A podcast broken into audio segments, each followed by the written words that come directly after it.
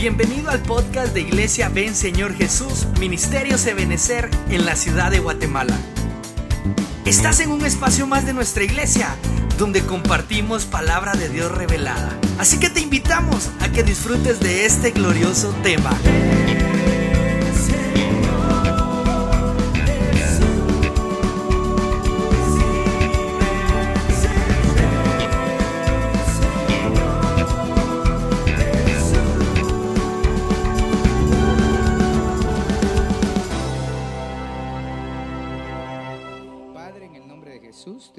Gracias esta noche por el privilegio que nos das, Señor, por la oportunidad de trasladar tu palabra.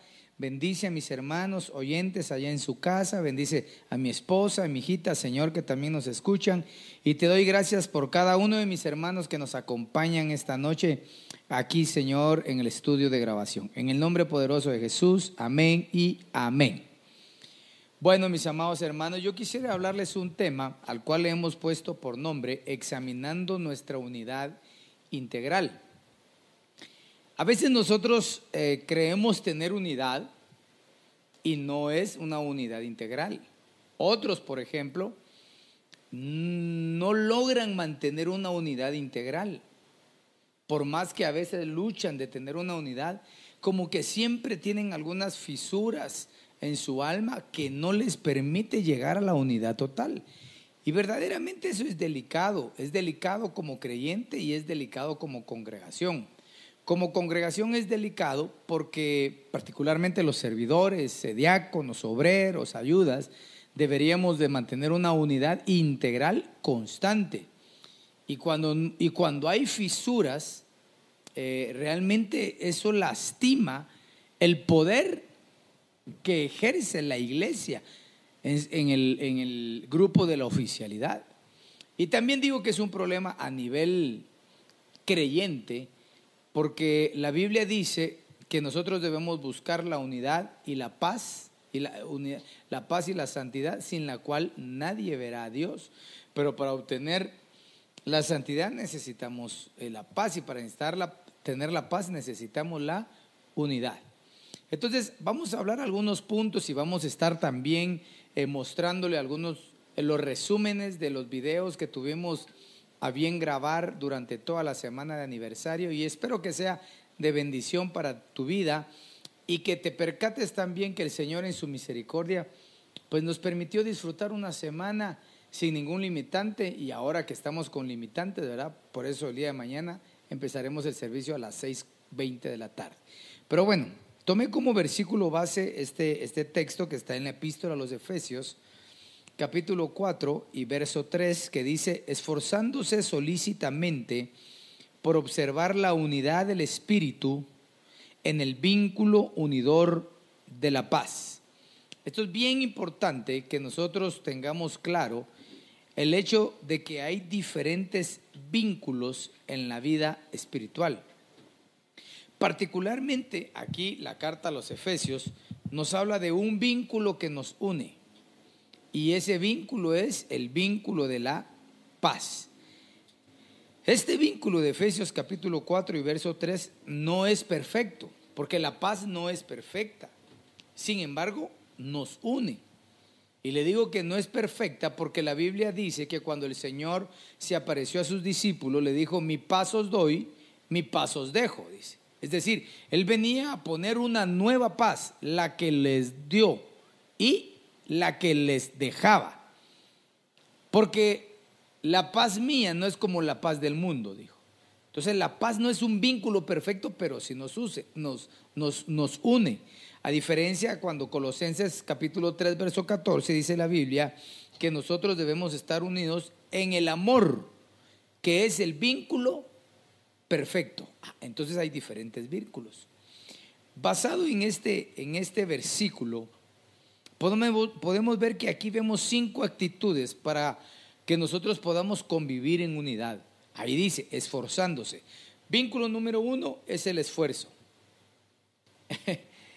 A veces queremos la unidad sin esforzarnos, sin obedecer, sin hacer aquello que sea de beneficio para ambas partes. No, muchos dicen, no, yo voy a, a tener unidad con el que quiera y el que no quiera, que pase de largo. Hay que esforzarse para mantener la unidad. Una cosa es buscar y otra cosa es mantener la unidad. Yo busco la paz cuando la perdí, la unidad cuando la perdí. Pero cuando tengo la paz, la unidad, perdón, yo me esfuerzo por mantener la unidad. La unidad se puede perder en cualquier momento, en un rato pequeño se pierde la unidad. Entonces, esfuérzate por mantener una unidad integral, es decir, en tu cuerpo, en tu alma y en tu espíritu, con tu familia, con tus amigos, con tus autoridades espirituales. Esforcémonos por mantener la unidad. Y si alguien ve que como que la unidad se va degradando, pues esfuérzate en ayudar. Luego dice, esfuérzate solícitamente, es decir, que hay, estar, hay que ser solícito, hay que ser diligente, hay que estar siempre, como dicen, estar en la jugada, pues. A veces, hermanos, estamos viendo que la unidad se va, se va perdiendo y lo que hacemos es aislarnos. Y el aislamiento no es de Dios. El aislamiento, según Proverbios 18, es de una persona, hermano, que no recibe consejo y que solo busca su beneficio. Hay que estar solícito, hay que ver qué se hace. No puede ser que en tu casa estés viendo que se pierde la unidad en tu cónyuge con tus hijos y tú digas, no, hay que cada quien agarre su camino, todos ya están viejos. No, mis amados, hay vínculos y vamos a hablar de algunos de ellos, como el vínculo sanguíneo, que por más, por más que alguien quiera desaparecer del mapa a su familia, no lo puede hacer porque el vínculo sanguíneo nos une. Pero hay que estar solícitos, dispuestos, rápidos para enmendar algún problema. Luego dice, esfuérzate, esté solícito por observar. Hay que aprender a ser observador. Mm. Y para eso, ¿verdad? Por lo menos el libro de Proverbios, me parece que es el capítulo 23, y si no, alguno de mis ayudas ahí que me pudiera poner el versículo que es, que cuando dice en Proverbios 23, me parece que es, que dice eh, el pastor, eh, conoce, observa el estado otras versiones dice, conoce la cara, el mirar de sus ovejas. Hay que, hay que observar. Mire pues, no es Proverbios 27, 23, léelo, léemelo ahí. Alguien me lo puede leer ahí. Proverbios dice, sé diligente en conocer el estado de tus ovejas y mira con cuidado por tus rebaños. Ok, sé diligente, sé observador, sé solícito. Pero el pastor conoce el estado de sus ovejas. Como te decía, no es difícil eh, darse cuenta y observar las actitudes, sobre todo en los líderes, columnas, vigas, servidores, son muy evidentes a los ojos de muchas personas y aunque a veces, aunque a veces digan, el pastor no se da cuenta, mis amados, por supuesto que me doy cuenta. Y cuando siento, se ausentan, se van, se apartan, a pesar de haber recibido instrucciones pastorales muchas veces respecto a su presencia en la congregación.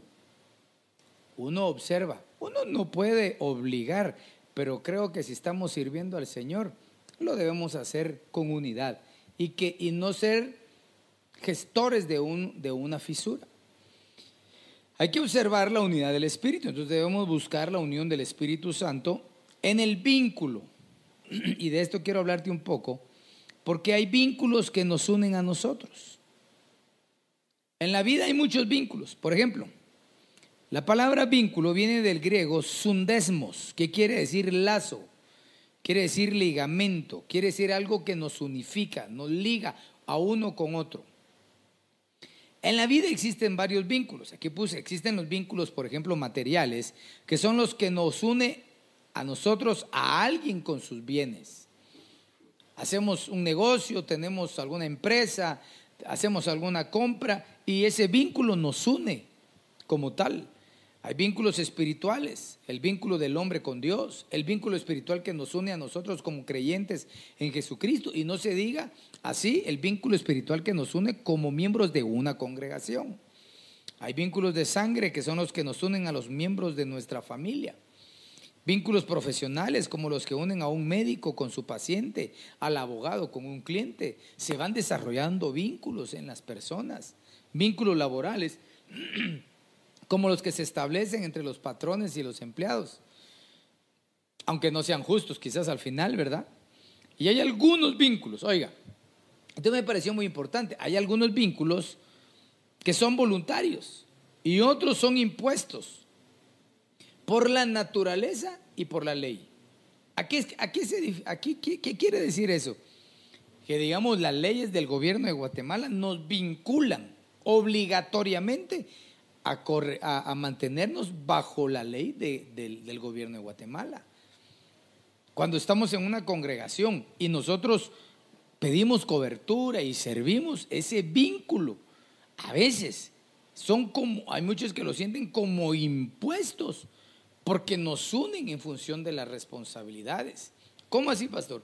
Bueno, por ejemplo, una, señorita que, está en el departamento de danza, por ejemplo, o de alabanza, o de ventas, cualquiera, ¿verdad? Que porten, que, que porten un uniforme de la congregación y siempre va el logo en el uniforme, Iglesia de Cristo, ven Señor Jesús, y que esa misma persona con ese uniforme vaya a estar haciendo cosas indebidas en la calle, a esa persona hay que llamarla a la conciencia y, la, y a la unidad. Aunque ellos pueden hacer lo que quieran, pero el uniforme vincula con el ministerio. Es ese tipo de vínculo el final. Veamos lo que dice el Evangelio de Lucas, capítulo 11, verso 17. Dice, Jesús se dio cuenta de lo que pensaban y les dijo, si los habitantes de un país se pelean entre ellos, el país se destruirá. Y eso es lo que está sucediendo en la nación de los Estados Unidos, habiendo tantas etnias, tantas, tantas razas y tantas cosas, y aún en todos los países, cuando se levantan sediciones, ¿verdad? Rebeliones, huelgas y todo eso, si se pelean en el país, el país se destruye. Si se pelean en una iglesia, la iglesia se destruye. Si se pelean en la casa, la, la casa se destruye. Si los miembros de una familia se pelean entre sí, esa familia está dividida, dice. La familia también, obviamente, se va a destruir. Dividir es que esté fraccionada, que esté partida en, más, en muchas divisiones. Y esas divisiones pueden ser grandes o pueden ser pequeñas. Y todo depende del número de personas. Entonces, las divisiones provocan fisuras en las iglesias, en los hogares, en los trabajos. Grietas que cuando cae la bendición adentro de esa persona, no logra sostener la bendición. Y lo que pasa es de que la bendición se empieza a ir. Por eso hay muchas oraciones perdidas. ¿Será que hemos perdido algo como consecuencia de estar a veces en un pleito que se puede sanar, se puede subsanar? hombre, yo te invito en el amor del Señor a que esta noche meditemos en nuestras actitudes, meditemos en nuestra labor dentro de la congregación, sobre todo, ¿verdad? Los que están a tiempo completo y los que sirven en privilegios, pues de eminencia, le llamo yo, ¿verdad? O de coberturas. Meditemos qué estamos haciendo. Si se nos han dado directrices respecto a lo que debemos y cuándo estar hagámoslo, que no hayan fisuras, que hagan terminar, que la bendición se termine en la vida y menos aún que causen unidad. Verdaderamente esta semana fue una semana de prueba para muchos. Felicito a mis hermanos, a todos aquellos que estuvieron constantes en las transmisiones y aquellos que estuvieron aquí presentes. Que Dios los bendiga. Eso es sinónimo de unidad. hermoso, qué hermoso es recordar, ¿verdad? Como dice, dice mi familia, ¿verdad? Ver las fotos, ver videos, es volver a vivirlos, ¿verdad? Qué bendición.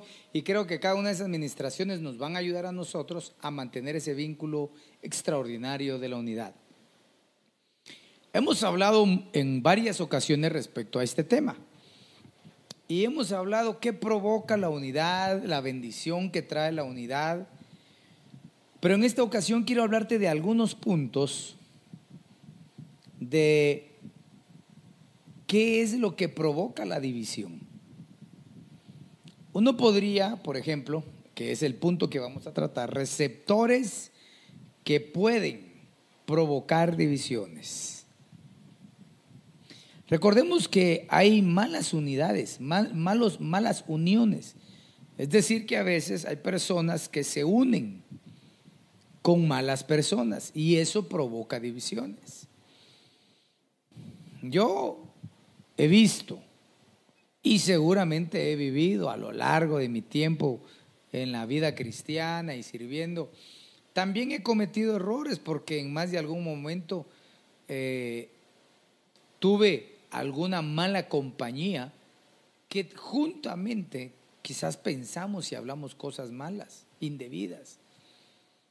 Pero también recibí la consecuencia de esas malas juntas. Y es por eso que yo con libertad y con veracidad te digo de que cuando alguien tiene fisuras respecto a la unidad, siempre se convierte en un transmisor y en un receptor. Y seguramente los que se acercan a ese tipo de personas son personas con las mismas fisuras. Entonces, hablemos qué receptores pueden provocar la división. Y si existe uno de ellos, hermano, tenemos que salir de esto. Tenemos que, cambiar. Veamos el primero, pues. Dice, un verso, hermano, conocidísimo, ¿verdad? Proverbios 22, 6. Educa, instruye a tu hijo desde niño en su camino y, y aun cuando llegue a viejo seguirá tus enseñanzas. Creo que uno de los provocadores o que hay receptores de la división fue la mala formación en el seno familiar. Yo no vengo a juzgar a tus padres ni a juzgar a mis padres. Tal vez mi postura es instruir a los padres nuevos, a los nuevos padres, aquellos que todavía tienen hijos o aquellos que están solteros y que van a casarse y van a tener hijos, cómo debería ser la formación a sus hijos. Pero con aquellos que ya estamos grandes y que tuvimos ciertas carencias, como por ejemplo crecer en un hogar integral donde está papá, mamá, hermanos o aunque sea solo uno, hace muy diferente a esa persona que por las circunstancias de la vida, que no es un juzgamiento, no creció ni con su mamá ni con su papá, o creció solo con mamá, o creció solo con papá. No es la misma formación porque está el hogar está constituido por padres e hijos. Entonces cuando la Biblia nos dice educa, nos dice en, eh, instruye, va, encierra de cierta forma la idea de que existan padres que se dedican, que utilizan sus energías, que se esfuerzan en dotar a su hijito o a su hijita de sabiduría, de amor, de respeto, de personalidad y de identidad. Y así de esa manera alimentarlo con todos esos valores y al mismo tiempo disciplinarlo. La disciplina de un padre es muy diferente a la disciplina de una madre. El padre y la madre nos complementamos en una disciplina para nuestros hijos. En la mayoría de casos nosotros como padres a veces somos mm, más toscos tal vez, ¿verdad? No nos damos más hirientes, ¿verdad? Pero ahí está el equilibrio de una madre que tiene lengua de sabiduría y de ternura, ¿verdad? Que puede equilibrar, ¿verdad? Cuando corrige, por ejemplo, en el caso de un hogar donde solo hay madre, la madre en sus sentimientos o los, o los tiene muy, a, ¿cómo sería?, consentidos o con mucho liberalismo, o también las madres se vuelven enérgicas y de esa manera van destruyendo la personalidad del muchacho o de la señorita. Porque no tiene el punto de equilibrio. No me dejarán mentir los hermanos que tienen la bendición de estar la pareja y estar criando a sus hijos, que cuando uno de varón comete una falta que va fuera de lo, del orden, la mujer lo equilibra a uno. O viceversa, cuando la mujer se de repente entra un caos histérico, ¿verdad? El hombre la equilibra. Entonces, eh, instruye los padres, lo disciplinan para que se convierta en alguien completamente formado. Obviamente eso va a depender que los padres sean cristianos. Dice que lo debes de educar en su camino. Porque cuando el padre educa, se presupone, ¿verdad? Se, oiga, se presupone que está formando la madurez espiritual y emocional de su hijito. Y cuando nos habla del camino, significa que se le instruya para que ese niño sea capaz en el futuro a no tener cual, primero, que lo aparte de Dios. Segundo, que sea ejemplo. ¿Ejemplo para qué? Ejemplo de buena voluntad. Muchacho que tenga voluntad propia. Una señorita que tenga voluntad definida. Los, los preparan en su camino para que sean disciplinados en lo que hacen, para que sean ordenados, para que no tengan predisposiciones de depresión. Padre soltera eh, sufre mucho. Y los hijos, al ver el sufrimiento de la madre, van optando como una predisposición de menosprecio. Hay una predisposición también cuando, cuando se instruye en el camino, se está instruyendo para que no caigan en una predisposición de disciplina y de separación. Porque si ven que el padre o la madre salió adelante, pues yo también salgo adelante. Es una predisposición de división. De esa manera, las promesas de Dios son las únicas que pueden cambiar esa mala formación en nuestras vidas. Yo no me la puedo llevar, como dice el apóstol Sergio, de Fustán con picos, ¿verdad? Que crecí en el mejor de los hogares. Pero el Señor nos bendijo con la, con la eh, figura materna y mi figura paterna con mis abuelos, con mi abuelo. Y aún así, ellos falleció cuando yo estaba jovencito, necesité la formación, una nueva formación brindada por el Espíritu Santo, brindada por un ministro. Por eso qué importante es que los hombres y las mujeres aprendamos a ser humildes y sencillos cuando encontramos una casa paternal, una casa maternal que nos acoge y que nos puede ayudar, sobre todo si nos han ayudado y que nos bendicen. Y no ser como hijos, hermano, que no agradecen, sino por el contrario, que si yo tuve una formación mala, aquí yo la obtenga. Yo he oído decirlo al apóstol Sergio, y tú lo has oído, que dice él que con su papá él fue tremendo, hermano. Y falleció su padre, ¿verdad? Y cuando conoció al apóstol Sergio Enrique, eh, Sergio, el apóstol Otoniel Ríos Paredes, él se dispuso en su corazón y dijo, yo a este hombre, es mi padre espiritual, no le voy a fallar. Y es de los pocos hombres en toda la gran camada de ministros que el Señor dio a los lomos del apóstol Otonel Ríos Paredes, que se mantiene firme en eso. A veces hay gente en las congregaciones, hay líderes, aún hay pastores, obreros, diáconos, ancianos, que tienen una predisposición a la división, que dicen, no, yo camino solo y yo sigo solo. ¿Qué será? Mm, yo creo que fue una mala formación en el pasado.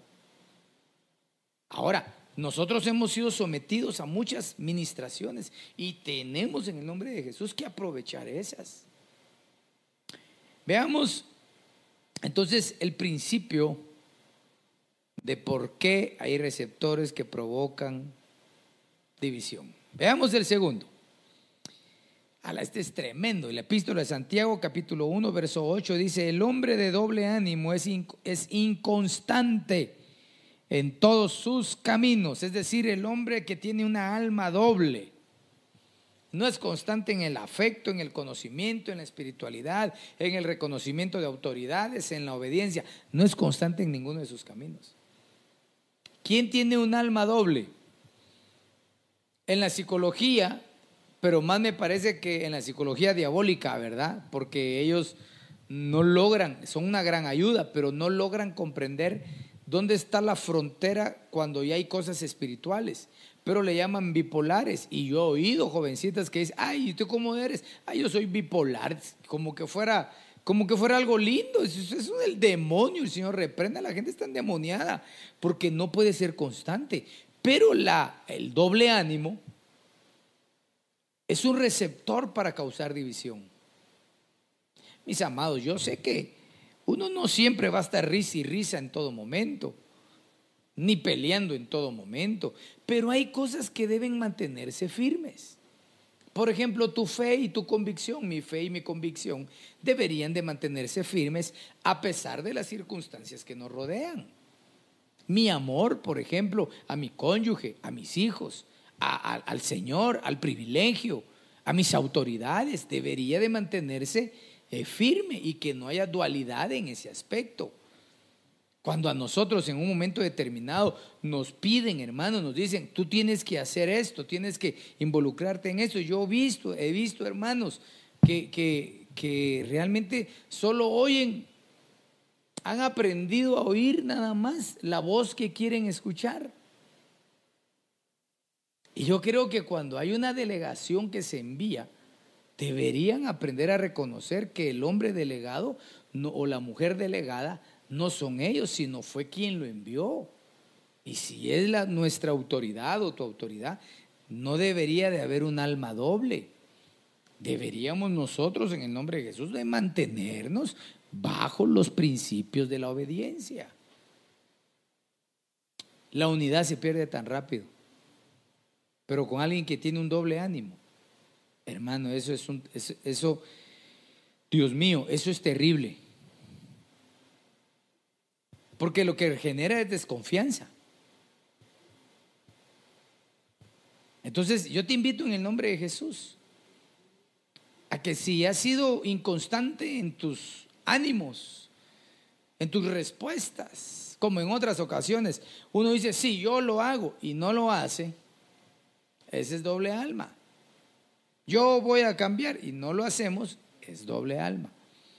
¿Qué te parece si le pedimos al Señor esta noche que ponga un bálsamo, que calafatee nuestra alma y nos haga finos, nos haga eh, genuinos, perdón, en la palabra que quería utilizar?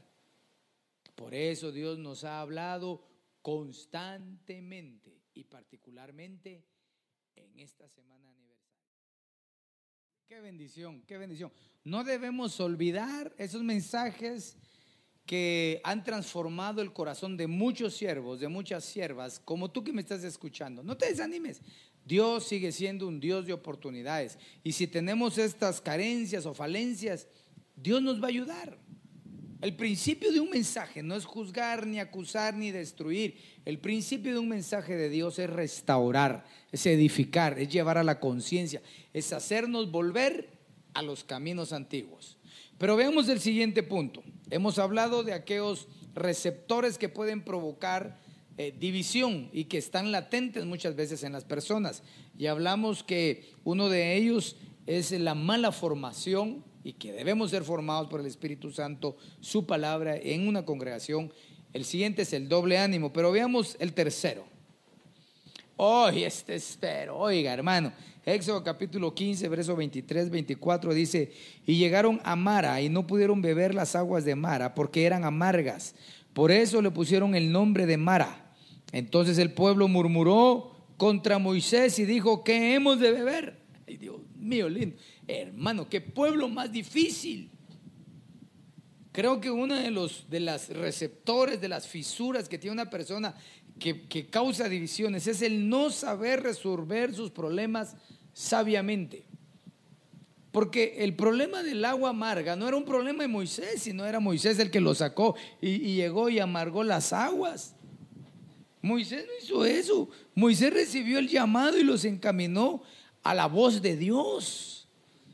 Pero cuando se encontraron con un problema, lo más fácil era echarle la culpa al ministro, era echarle la culpa a alguien, ya sea el ministro o a la familia o al esposo, a la esposa, al hermano, a tu cobertura, eso era lo más fácil. Pero eso se debió a que ellos habían tenido una mala instrucción. ¿Dónde? Ya vimos la mala instrucción en el hogar. Ahora vamos a ver la mala instrucción en Egipto. Porque también los estudios nos formaron. También los amigos nos formaron. En el trabajo que tú tuviste antes de que fueses cristiano, también fuiste formado. Es, ese, es esa formación que obtenemos en Egipto, en el mundo, en la vida fuera de Cristo donde lo que se aprendió es que cada quien se tapaba con su propia chamarra y que cuando había un problema había que salir adelante y no importaba a quién nos traíamos de, de corbata, dicen. Como pongo yo como eh, el ejemplo, ¿verdad? Puro cangrejo, la, la olla de cangrejos, ¿verdad? La olla de cangrejos es tan diferente a la olla de las hormigas, ¿verdad? Porque cuando los cangrejos están metidos en la olla, hermano, y quieren escapar, están, no están amarrados, empieza a subir el cangrejo, el primero, y otro se le monta atrás, y el de hasta abajo dice, no, estos se van y jalan, hermano. Y así viven jalándolos, jalando, botándose entre ellos. Y no logran salir. Las hormigas no. Impresionante, ¿verdad? Usted mira las hormigas enfiladitas, hermano, y una tras otra van caminando y llevando su comida, traspasándola una por una hacia otra.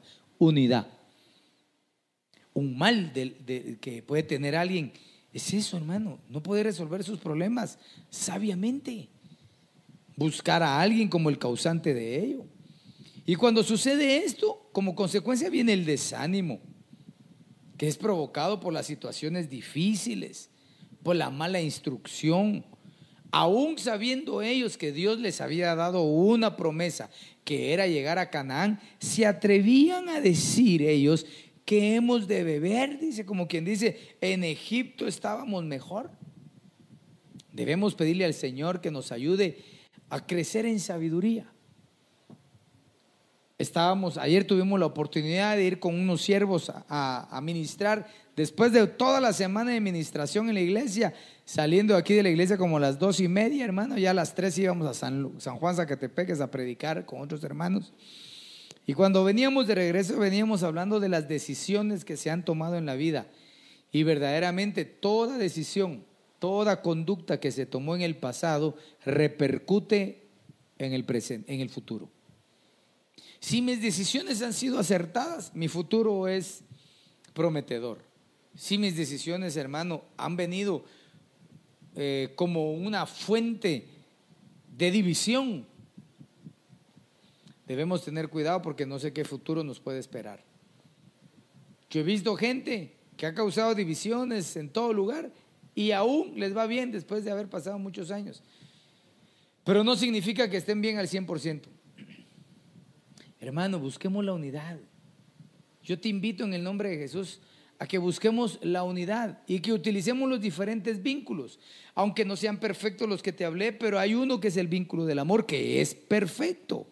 Busquemos la unidad en la congregación, busca la unidad en tu casa, Mira, pues te casaste con tu esposita linda, con tu esposito guapo ahí. Ámalo, respétalo, ama a tus hijitos. Mira, por más que te enojen, toda la cara tuya tienen, pues, hombre. Amémoslos, amémoslos, amémonos unos a otros. Decía el hermano Romeo y Sonia Mills, hace años ese grupo. Porque el amor del Señor, hermano, eso es lo que nos, lo que nos hace diferente a nosotros. Amémonos, amémonos, amémonos. Aprendamos a resolver los problemas con sabiduría.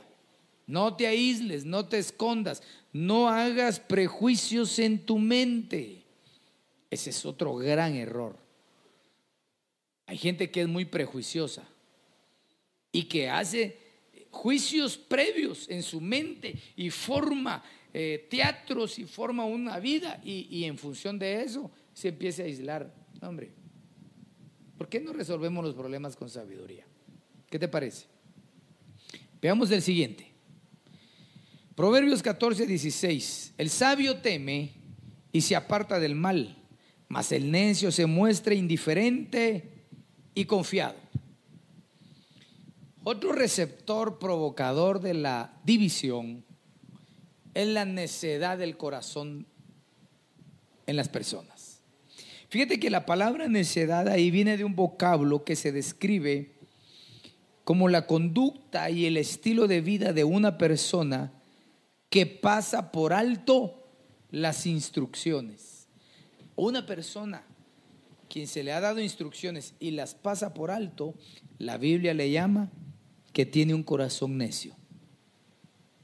Las instrucciones, mis amados hermanos, si van trasladadas desde una autoridad, es algo que nosotros, si somos humildes y estamos bajo esa autoridad, las deberíamos de acatar sin ningún problema, sino con amor, porque por, es, por eso cedimos nuestra voluntad bajo una cobertura y por eso servimos al Señor. La necedad, hermano, ha ocasionado tantas divisiones. Yo no sé si usted ha conocido gente necia. Que dura se oye la palabra, ¿verdad? Pero, pero sí existe. Pero lo, que yo quiero hablar es que si nosotros tenemos ese receptor, hoy en el nombre de Jesús oremos para que Dios quite toda necedad. Y fíjese que a veces, a veces nos pasa a nosotros, porque yo creo que todos, óigame, todos en, en algún porcentaje tenemos necedad en nuestro corazón, unos más que otros. El problema es cuando alguien dice, no, no, eso, yo no, yo no tengo nada de necedad, yo, yo soy bueno en todo. Ese está como el adicto, cuando le dicen que es adicto a alguna dependencia. Dice, no, yo no soy borracho, dice, yo no soy adicto a la marihuana. Y vive sudando por tomar o por inyectarse. Yo creo que uno debe aprender, aprender a ser humilde y a pedirle al Señor que arranque de nosotros estas cuatro cosas. Perdón.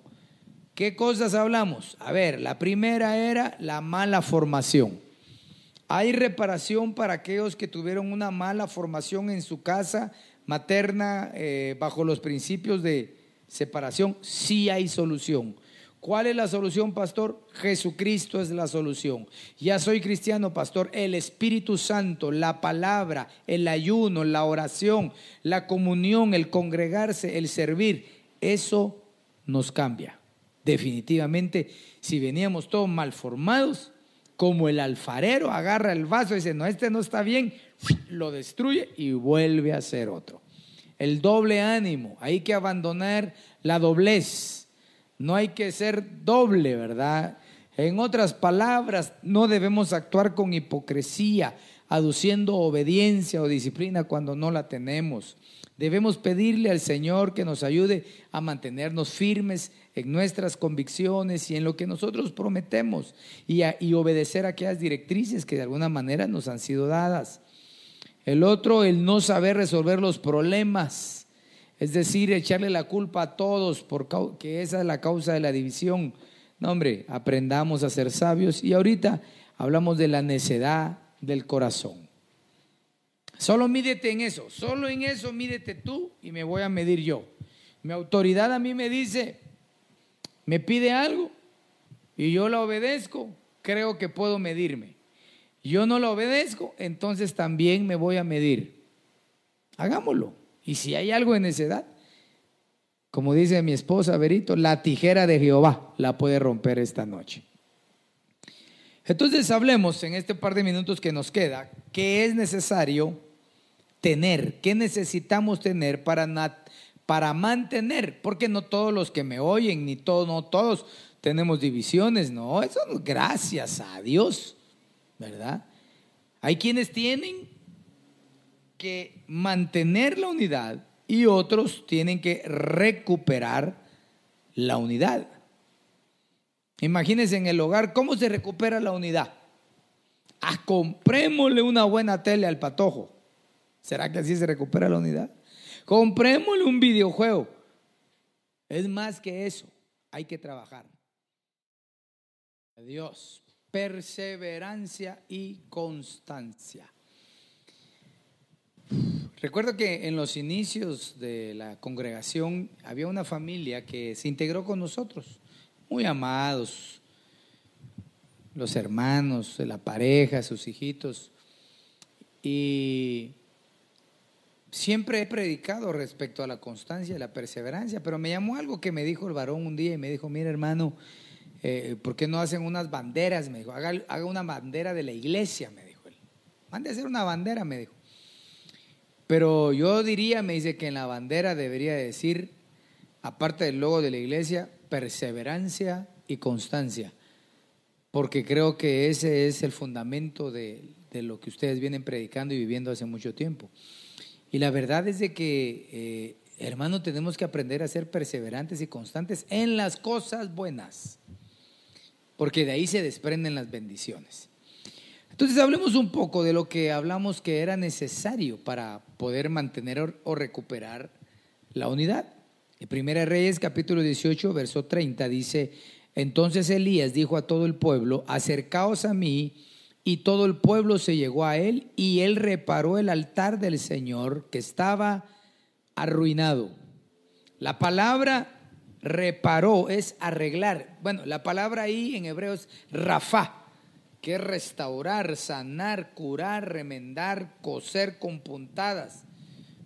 Entonces lo que hizo el profeta fue sanar el altar. Fue remendar, es decir, curar el altar. Y la palabra dice que estaba arruinado, significa que estaba hecho pedazos, roto, derribado. Entonces, ¿Cómo puedo yo mantener la unidad o reparar la unidad, sanar la unidad? Hay que reparar el altar a Dios, el reparar el altar a Dios y de Dios en nuestra vida. Yo recuerdo una alabanza antigua, hermano, que decía, en el altar de Dios, en el altar de Dios, el fuego está encendido, el fuego está encendido, nadie lo podrá apagar nadie lo podrá pagar, porque el fuego del Señor en mi corazón está. El altar de Dios, el altar de Dios, es en el interior. Entonces estudiemos un poco respecto a la palabra altar. La palabra altar viene del griego, del hebreo misbeach. Cada una de las letras que forman esta palabra dice tiene un significado en cada consonante, suprimiendo las vocales. Acuérdese que en el alefato hebreo no hay vocales, solo consonantes. Y aunque el tiempo ya me avanzó mucho, tal vez no te voy a dar los textos, pero sí quiero hablarte respecto a esas cuatro palabras, a esas cuatro letras que representan el altar de Dios. Este es el altar, mira pues, mira ahí la gráfica, este es el altar y el altar precisamente ahí lo que estoy poniendo eran los cuernos del altar eran conocidos como los cuernos de la misericordia, porque cuando alguien iba a ser asesinado, si él se tomaba de un cuerno, le era perdonada la vida. El primer cuerno empezaba con la consonante M, el segundo con la consonante Z y el tercero con la consonante B y el último con la consonante J era precisamente estas palabras, estas letras, M, Z, B, J, impronunciables obviamente para nuestra lengua la castellana, ¿verdad? Pero pronunciable para los hebreos. Entonces le agregaron algunas vocales y nosotros lo leemos como bisbiaj. Entonces la Biblia dice, Elías vino y sanó, recuperó, eh, reparó volvió a coser, volvió a remendar, es decir, a restituir el altar que estaba destruido. Si hay unidades destruidas, recuperando el altar, podemos nosotros recuperarla. Si hay unidades que se mantienen, sostengámonos en los principios de la unidad. Por ejemplo, la letra M, aquí te lo voy a leer mejor en el texto, la letra M significa mejilá, es donde se arranca la palabra mejilá, que quiere decir perdón. Dice Lucas 11:4, y perdonándonos nuestros pecados, porque también nosotros perdonamos a todos los que nos deben, y no nos metas en tentación, mas líbranos del mal. Este es el primer principio que hay que restaurar. El perdón es básico para la restauración de la unidad. No puede haber unidad si no hay perdón, mis amados hermanos. Eso es necesario en la iglesia, en la casa, en tu vida personal, en el trabajo, en todo. El perdón restaura la unidad. ¿Por qué es necesario el perdón? Porque fallamos, cometemos errores. Y si muchos vienen con, con, aquellos receptores de división y las han causado, pues también son dignos de ser perdonados. Siempre y cuando lleguen con una actitud de restauración. Tienen que ser perdonados, perdonarnos, perdonar nosotros a los que han causado división y también si nosotros los hemos causado, pedir perdón.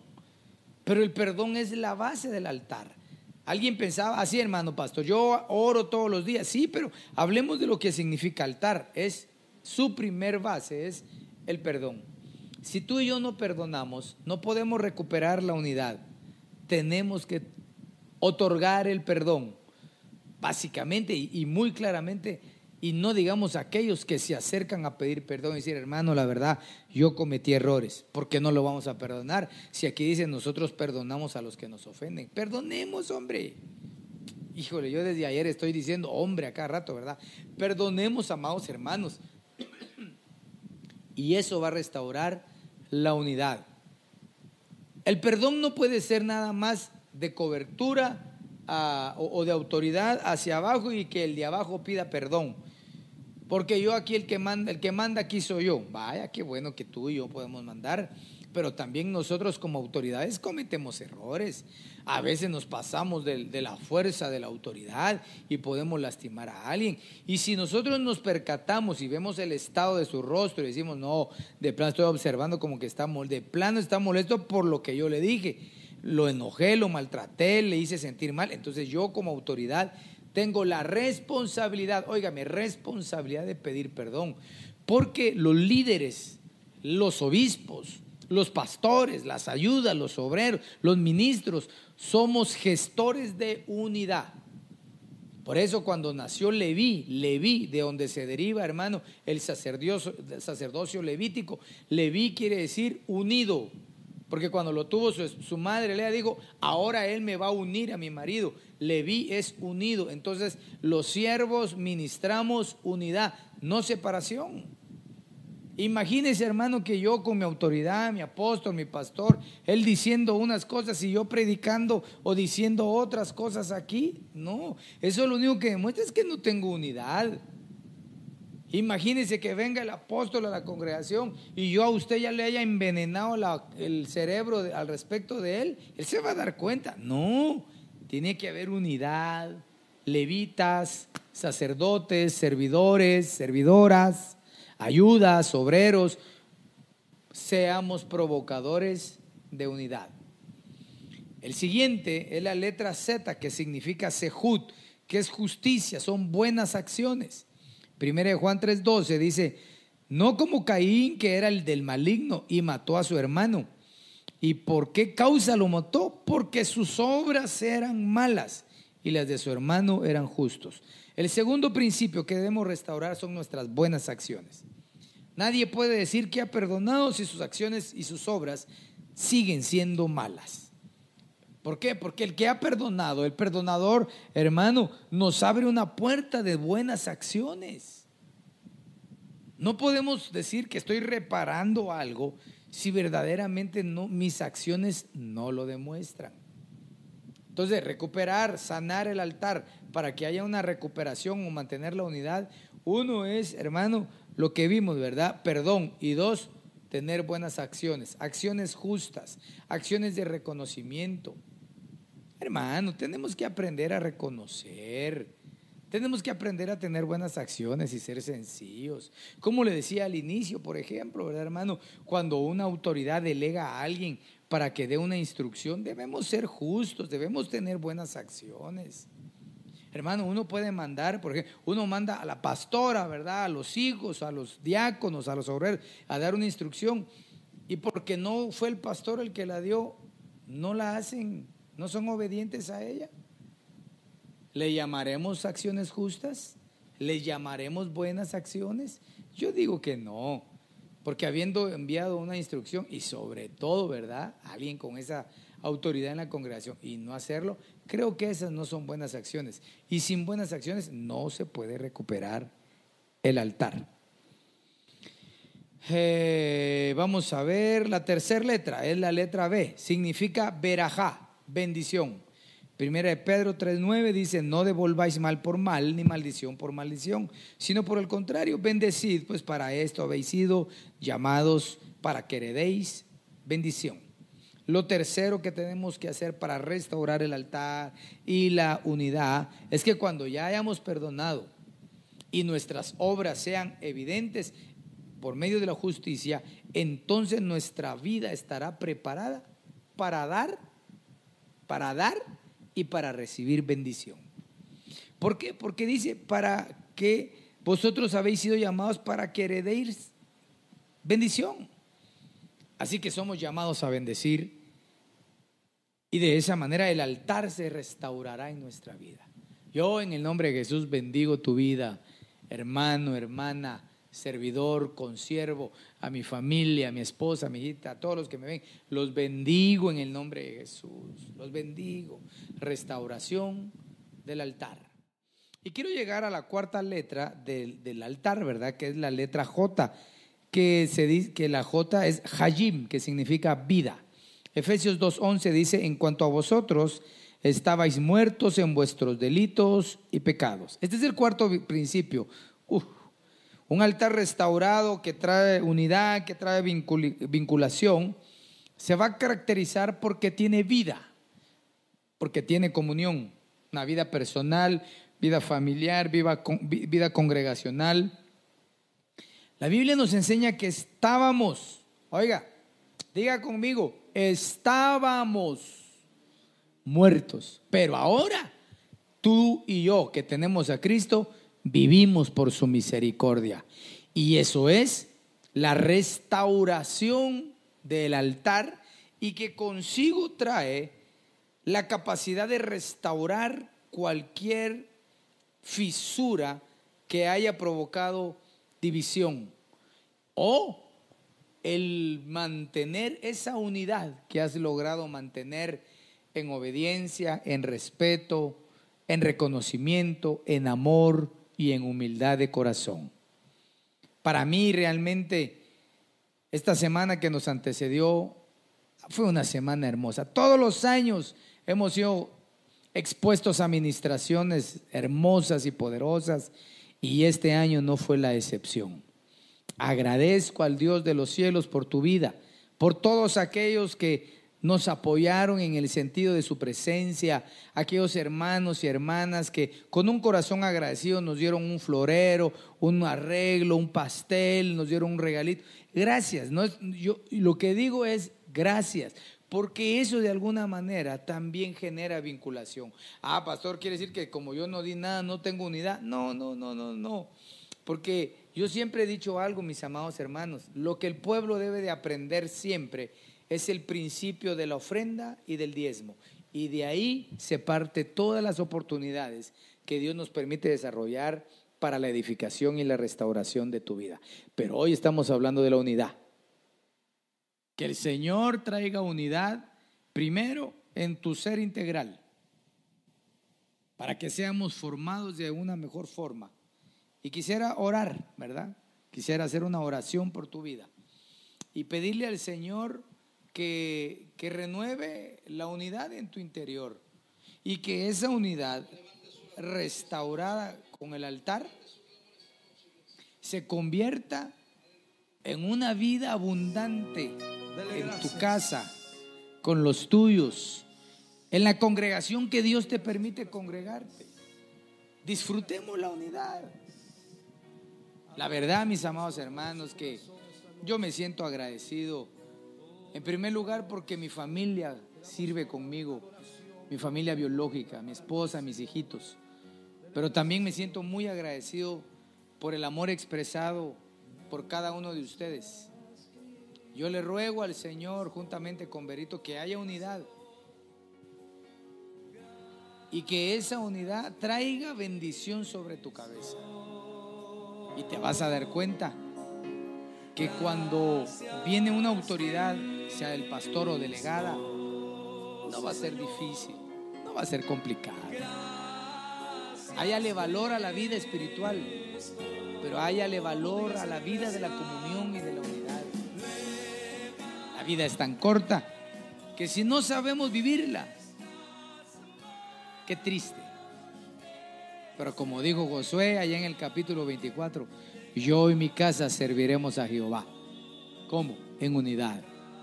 Ahí en tu casita, Levante tu manita así. Pon tu manita así. Padre, en el nombre de Jesús, de una forma espiritual y profética, yo extiendo mi mano, mi mano, para ponerla junto a la mano de tus hijos y de tus hijas y decirles que la unidad en el vínculo perfecto del amor nos una. Que no haya nada ni nadie que separe la unidad en ese vínculo perfecto y que se añada el vínculo de la paz para que caminemos juntos.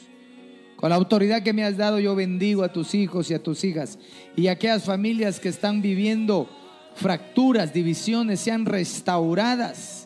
Aquellos que tuvieron malas formaciones sean formados una vez más, sean sanados los corazones, las mentes. Aquellos que tuvieron ausencia de padre o de madre o de ambos, reciban hoy ministración de lo alto, de una forma paternal y maternal del Espíritu Santo. No estamos solos, somos parte del cuerpo de Jesucristo. Un cuerpo místico que estamos batallando contra las fuerzas espirituales, pero que también somos agentes de bendición para muchos. Oh Señor, yo te doy gracias por la vida de tus hijos y de tus hijas. Gracias, gracias. Gracias porque juntos nos hemos ido perfeccionando y creciendo.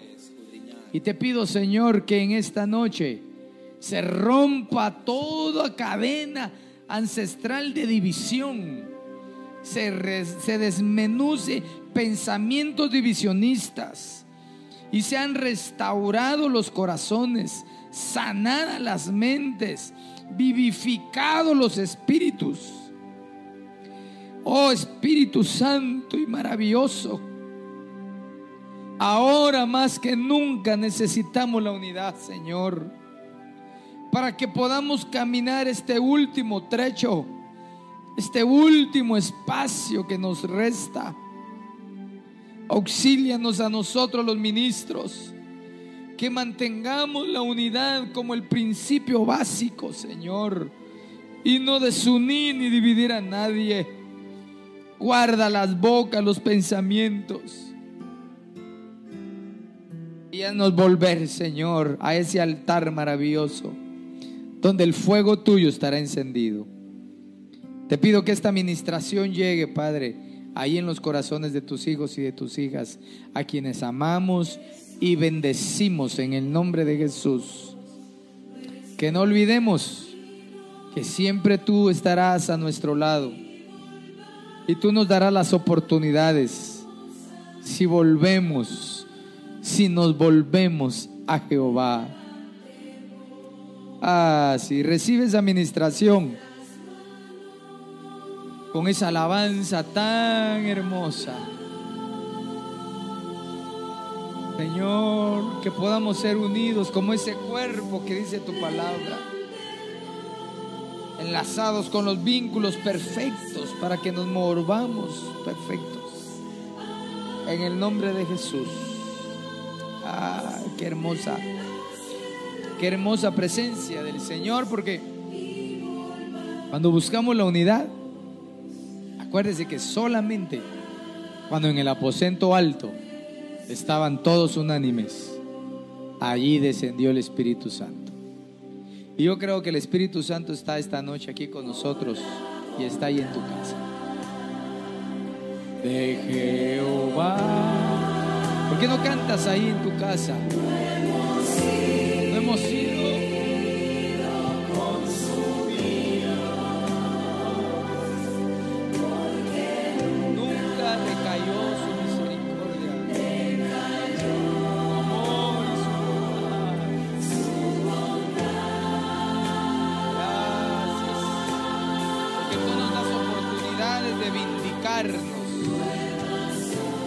Cada mañana nos das esa oportunidad por tus misericordias. Oh, te alabamos y te bendecimos, Señor. En el nombre de Jesús. Señor, te pido que Tu bendición acompaña a mis hermanos, a mis hermanas esta noche y que no les falte ninguna carencia. Los bendecimos, mis amados. Enviamos saludos a todos de parte de mi esposa, de mis hijos. Y recuerden, Dios está con y por nosotros. Esperamos que este tema haya sido de bendición para tu vida. No olvides seguirnos en nuestras redes sociales como Iglesia de Cristo, Ven Señor Jesús, Ministerios Ebenecer. Recuerda, todo tiene solución. Hasta la próxima. Bendiciones.